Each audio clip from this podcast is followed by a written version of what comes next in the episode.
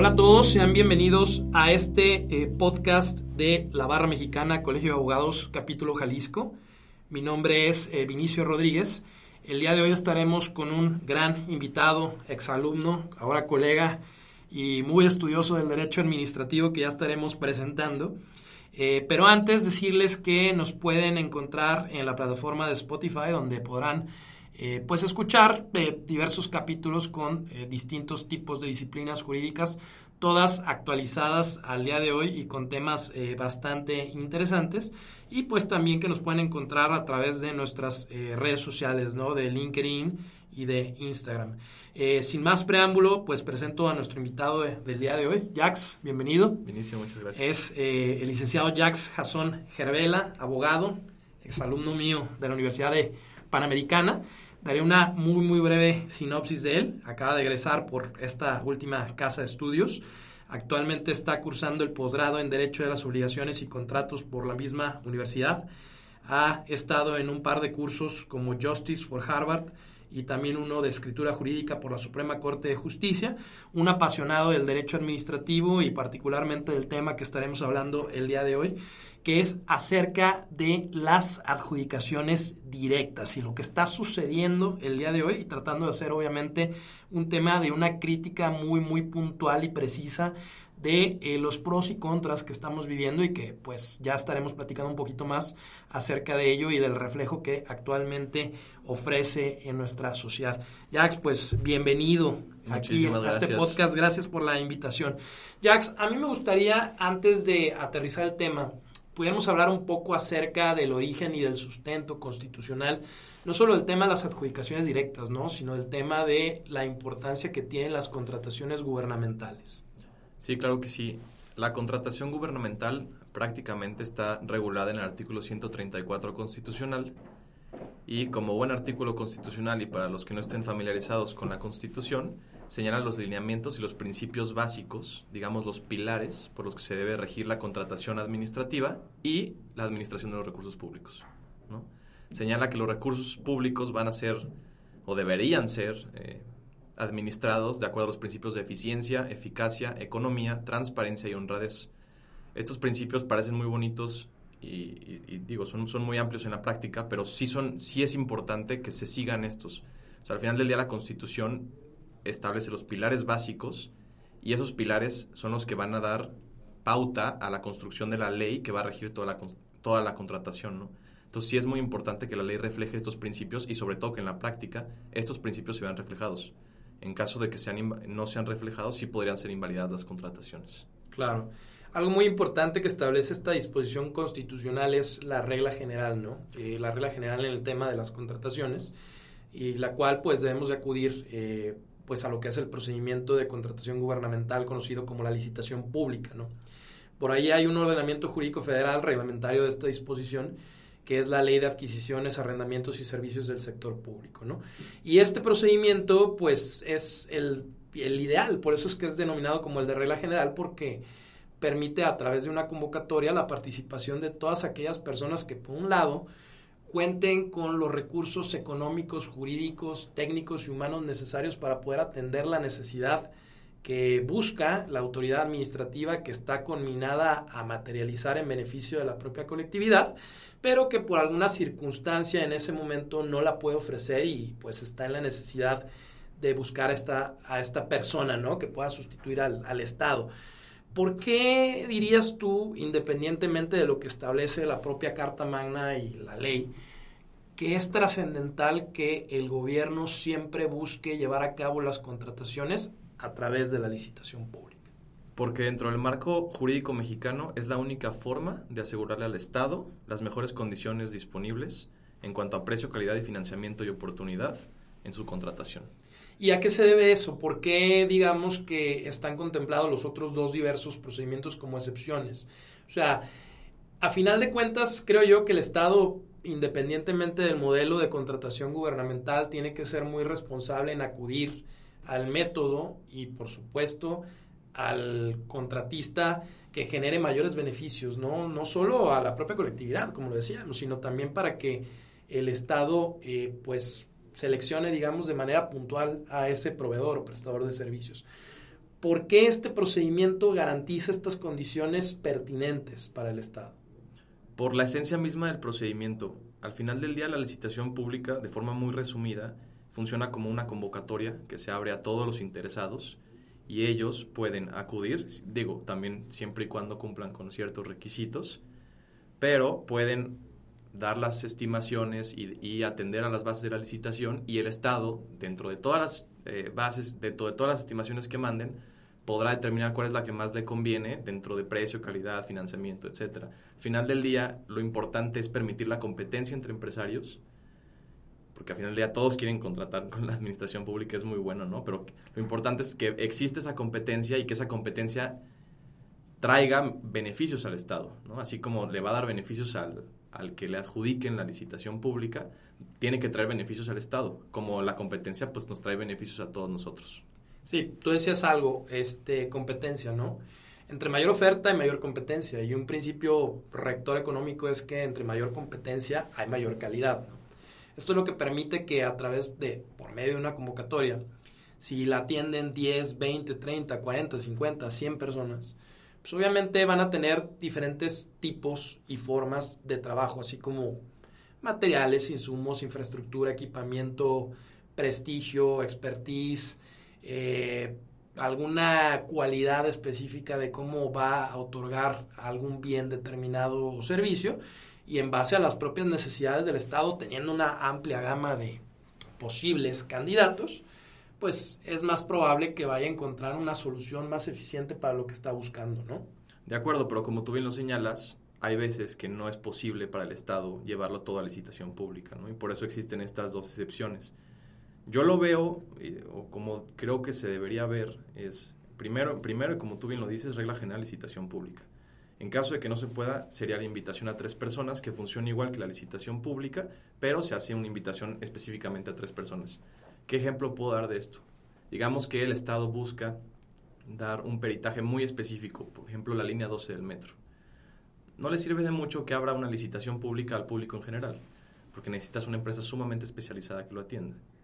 Entonces invitas a tres grandes empresas, buenas empresas de peritaje, y entre ellas al final del día va a haber competencia, y entre ellas van a, van a tener que pelearse por quienes dan la mejor calidad, como tú bien lo dices. Sí, que ahí entramos ya al supuesto de las excepciones a la licitación pública, que eh, con el ejemplo que citabas atinadamente, pues podemos encontrarnos, por ejemplo, en un procedimiento de invitación a cuando menos tres invitados, ¿no? Pero también existe uno que es el de el tema que estaremos hablando el día de hoy, que es la adjudicación directa, y que la propia ley de adquisiciones, arrendamientos y servicios del sector público que regula a nivel federal las contrataciones administrativas, establece ciertos supuestos de excepción, ¿no? Eh, a regla general, pero me gustaría que tú profundizaras un poco más referente a esto. Pues nos encontramos en supuestos como pudieran ser eh, exclusividades de importación de cierto tipo de bienes, procesos que están patentados y cuya titularidad, o más bien eh, pues establecimiento, lineamientos y know-how va dirigido a un uso exclusivo de ese titular. Tenemos también eh, situaciones donde nos encontramos que puede haber un solo oferente dentro del propio mercado o ya temas de servicios públicos un poco más complejos y que son de atención prioritaria al Estado, como pudieran ser temas de salud o seguridad eh, pública o nacional incluso, ¿no?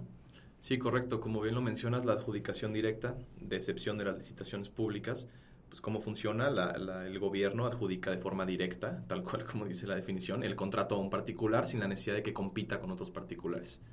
Como bien lo dices, solamente se puede dar cuando se actualizan excepciones. Digamos, por ejemplo, el caso del COVID.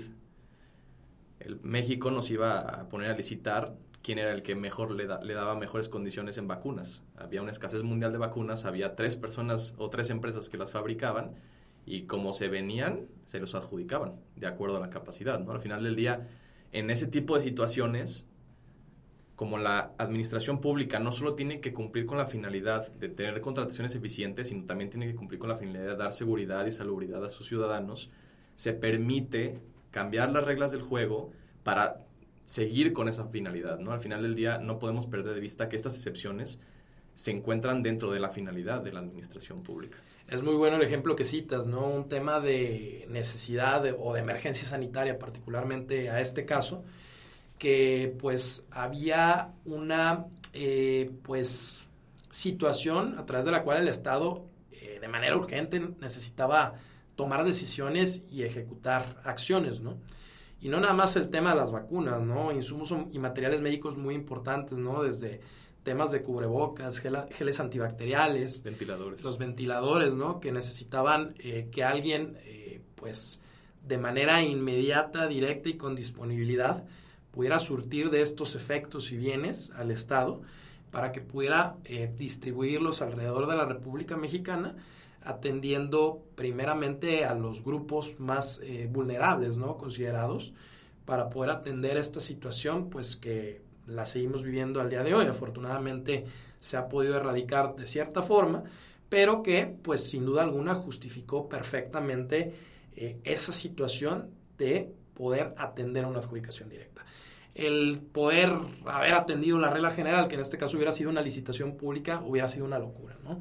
Una convocatoria, buscar ofertantes eh, que puedan cumplir con ciertas características, evaluarlos.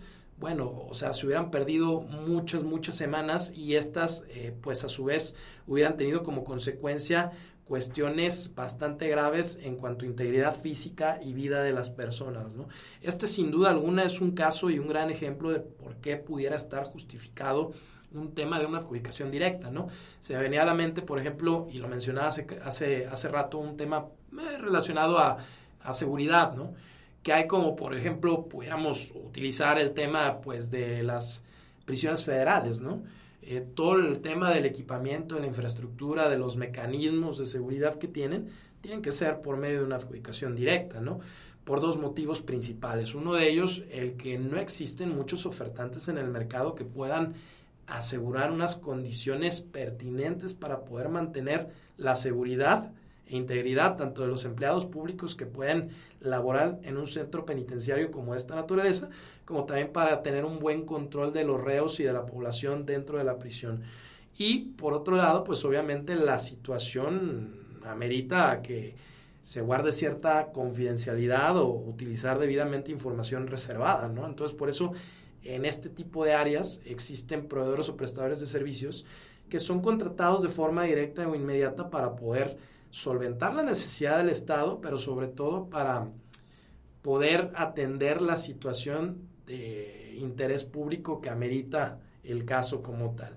Pero bueno, también no podemos nosotros ignorar algo que ha venido aconteciendo durante esta administración pública federal que está gobernando, que tiene que ver con las adjudicaciones directas, ¿no?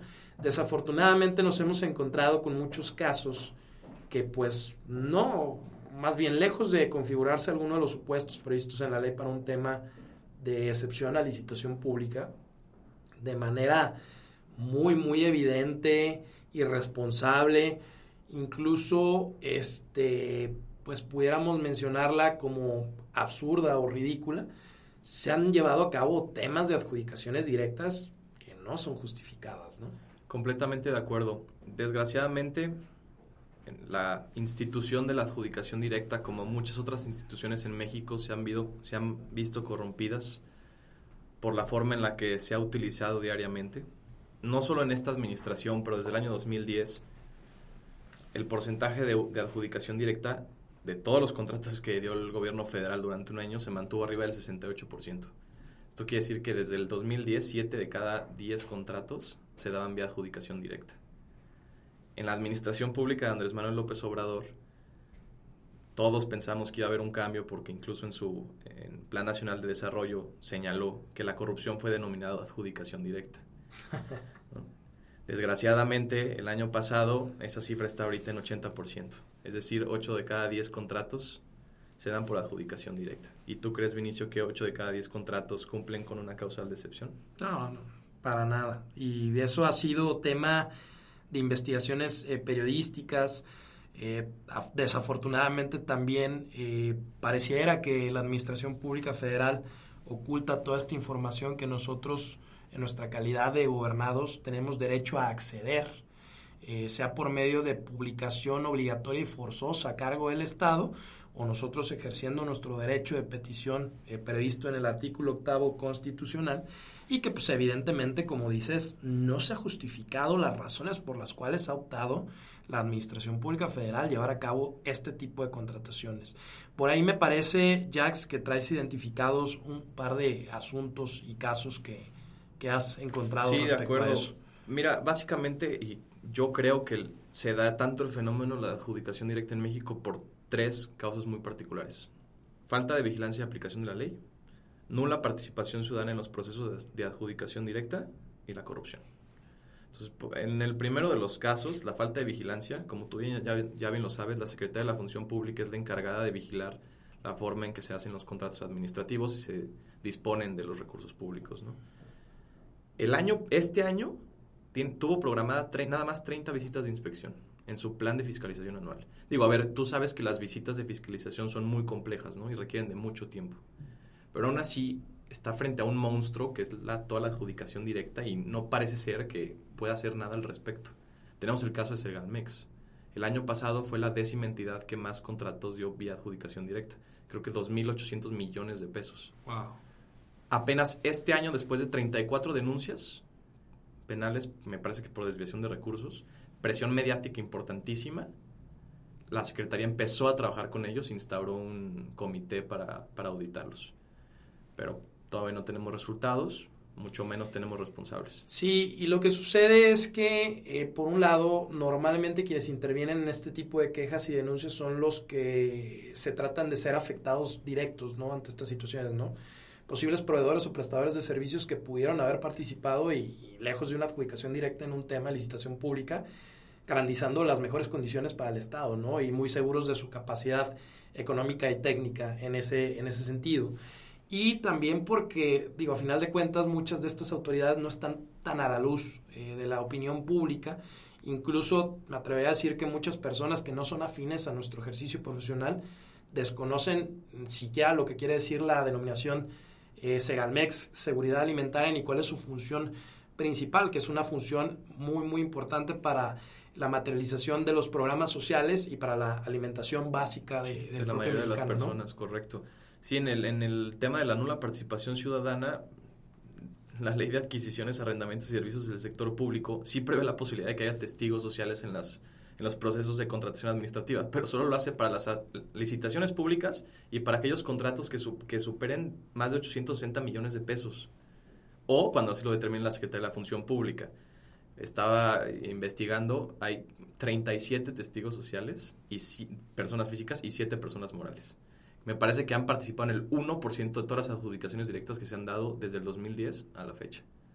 evidentemente no hay ningún tipo de vigilancia ni, contrapeso por parte de la ciudadanía. Y fíjate que también cambiando un poco el tema, eh, también llama la atención la, la, obra pública que actualmente está desarrollando la Autoridad Administrativa Federal, ¿no? Sobre todo aquella que es la más, la más importante, hablamos, hablemos del, del AIFA, hablamos del Tren Maya. Eh, Dos Bocas, este, entre otras, que quién es el que está detrás de ahí, lo acabas de decir, la Sedena. Y no es coincidencia. Digo, una de las causas de excepción para la adjudicación directa es que sea para fines exclusivamente militares. Esos no son fines exclusivamente militares, pero aún así, cuando tienes a la Sedena detrás de un proyecto, puedes disfrazar toda la información, la puedes, la puedes este, reservar por ser información confidencial o de importancia para la nación, aunque no tenga nada que ver con temas de seguridad y incluso puedes llegar a, argumentar las razones por las cuales se dan adjudicaciones directas. En mi opinión, no tienen absolutamente ningún fundamento que se le dé a la Sedena. No, ninguno. Y pareciera ser más bien una especie de excusa a la cual está atendiendo la Administración Pública Federal para poder eh, justificar el por qué lo está haciendo por conducto de esta autoridad federal, ¿no? Y es una situación que lamentablemente la estamos viviendo día con día, que es motivo y causa de desvío de recursos, de impunidad, de corrupción, y que nosotros, pues en nuestra calidad de ciudadanos, pues tenemos que estar un poco más alertas, eh, restar un poco apatía, sobre todo nosotros en nuestro gremio, en nuestra calidad de abogados y barristas, y pues empezar a utilizar mecanismos previstos en la ley para exigir la rendición de cuentas, para denunciar cuando existan cierto tipo de decisiones que son anormales a lo que prevé el ordenamiento jurídico. Y en dado caso de que las autoridades administrativas no atiendan nuestras peticiones, denuncias o quejas, pues nosotros seguir buscando sustanciar los procedimientos administrativos o incluso judiciales que están a nuestra disposición para poder orillar al funcionario servidor público que verdaderamente actúe con ética, vocación profesional y siempre velando por los intereses de la colectividad y aprovechando de mejor manera los recursos económicos que están a disposición, derivado principalmente del pago de contribuciones a cargo del propio gobernado, para que verdaderamente materialicen soluciones al propio gobernado. Y vaya que al día de hoy estamos muy, muy decepcionados de varias circunstancias en las cuales el Estado ha venido fallando. La estadística, como tú lo dices, Jax, eh, no dice lo contrario. Temas de salud, seguridad pública, alimentación, vivienda digna, educación, que son indispensables de atender de forma directa e inmediata y que la realidad es que no hemos visto ningún cambio ni ninguna modificación que verdaderamente esté atendiendo esta situación. Y todo esto a final de cuentas se va convirtiendo en una bola de nieve porque el recurso mal aprovechado, por supuesto, no solo implica en una falla en el actuar administrativo, sino que ese recurso, si se hubiera aprovechado de manera correcta, a lo mejor hubiera alcanzado para atender dos o tres actividades más, ¿no? Entonces, a mí me gustaría ya un poco más a manera de conclusión, Jax, ¿cuáles son las conclusiones que te da todo este actuar, actuar de la Administración Pública Federal? Uno, me imagino, y ya me adelanté un poco, el poder empezar a actuar y nosotros unirnos también como barristas y con diversos colegios de abogados, empezar a exigir esta rendición de cuentas y denunciar. Pero ¿qué más tú consideras que debemos nosotros poner en marcha? Mira, me parece increíble el marco jurídico de las adjudicaciones directas. Está cero regulado en sentido de contrapesos. O sea, está bien que tengan la adjudicación directa, ahí están las excepciones, pero es demasiado abusada como para que no empecemos a cambiar el marco jurídico. Al final del día, nosotros como abogados, tener un marco jurídico muchísimo más robusto, con mayores contrapesos, nos permite hacer acciones jurídicas muchísimo más importantes en contra de procesos de adjudicación directa, ¿no? Ahora parece ser que todo es interpretativo. Creo que necesitamos testigos sociales en absolutamente todas las adjudicaciones directas. O sea, e, e, es que ya, ya, ya pasamos la línea de, de o sea, era una excepción, ¿no? O sea, es una excepción al final del día, pero ya pasamos la línea, es la regla general durante hace 12 años. No puede ser que sigamos así. Y sobre todo presionar a los diputados y a nuestros representantes para que sigan previendo formas de contrapesos con, este tipo de situaciones. Me parece que el movimiento ciudadano quería eh, quitar todas las causas de excepciones y, establecer dos así súper concretas, pero nunca va, no, nunca va a pasar en el, en el Congreso, porque al final del día, lo queramos ver o no, las adjudicaciones directas también representan una fuente de ingresos importante para algunos políticos. Sí, por supuesto. Sin duda alguna, y no nada más en este tema ni materia en específica, el ordenamiento jurídico no es perfecto, me queda claro, ¿no? A final de cuentas tiene sus fallas, tiene sus lagunas, omisiones, pero también yo creo que sí existen ya elementos dentro de las disposiciones jurídicas que son suficientes para que la autoridad competente pueda actuar, ¿no? Mencionaste hace rato a lo que es la Secretaría de la Función Pública. Tenemos otros entes que pueden participar como la Auditoría Superior de la Federación, los órganos internos de control yo creo que nosotros tenemos que empezar también a comprometernos un poco más si queremos mejores condiciones para nuestro país. Por ello es que nosotros debemos de empezar a denunciar, debemos de empezar a exigir rendiciones de cuentas, debemos de empezar a tener un poquito más de interés de cómo trabaja el Estado, ¿no? Y este tema, desafortunadamente, de las contrataciones gubernamentales, no es o bueno, más bien no sé si sea el principal, pero te puedo asegurar que es uno de los principales conductos que son aprovechados para el mal manejo de los recursos, ¿no? Entonces yo creo que nosotros en nuestra calidad de barristas profesionales, y aunque suene un poco utópico, Jax, tú que vas recién egresado de la universidad, que seguramente una de las principales causas por las cuales elegiste el ejercicio profesional del derecho es la molestia hacia las propias injusticias de que verdaderamente nos pongamos la playera y empecemos a trabajar, a poder exigir al Estado que se comporte como lo que es, ¿no? Sí, completamente de acuerdo.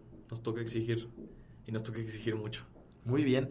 Bueno, no sé si te gustaría cerrar, este, Jax, tu eh, excelente intervención y, y crítica a lo que está ocurriendo eh, actualmente con el tema de las adjudicaciones directas. Gracias, Vinicio. No, simplemente concluir, y quiero ser muy claro con esto, la licitación pública verdaderamente es la única forma de contratación administrativa que respeta los principios de contratación gubernamental y cuida nuestro dinero, nos cuida a nosotros y evita la corrupción.